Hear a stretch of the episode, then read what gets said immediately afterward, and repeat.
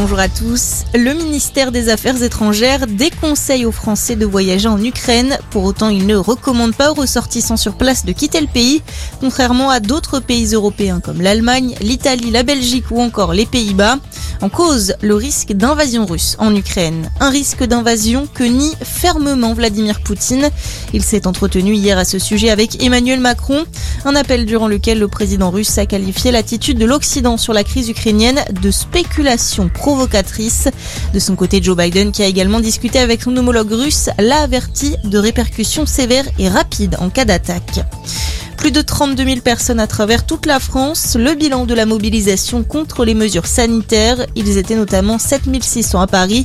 La capitale où a également défilé le convoi de la liberté. Plusieurs milliers de personnes ont réussi à atteindre les Champs-Élysées malgré l'important dispositif policier. Plus de 300 personnes ont été verbalisées et 54 manifestants ont été interpellés. Anne Hidalgo en Guadeloupe aujourd'hui. La candidate socialiste au présidentiel sera en campagne dans l'archipel jusqu'à demain. Valérie Pécresse, elle, rassemblera ses électeurs pour un meeting au Zénith de Paris. Enfin, Éric Zemmour est attendu à 20h sur le plateau de TF1, le candidat d'extrême droite qui était hier en Côte d'Or, un déplacement contre lequel ont protesté des manifestants. Des affrontements ont eu lieu. À la page des sports en rugby, c'est la très bonne opération pour le 15 de France. Les Bleus qui prennent une option sur la victoire au tournoi des Six Nations. La France a battu l'Irlande, score final 30 à 24 au Stade de France hier. Dans deux semaines, les hommes de Fabien Galtier joueront contre l'Écosse.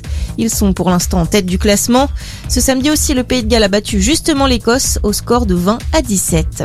Et puis direction les Jeux Olympiques d'hiver de Pékin. Le mauvais temps perturbe les épreuves ce matin. Les qualifications du ski acrobatique slopestyle féminine sont finalement reprogrammé à demain en raison des conditions climatiques. On rappelle qu'une Française est en lice, Tesla 2. Bonne journée à tous.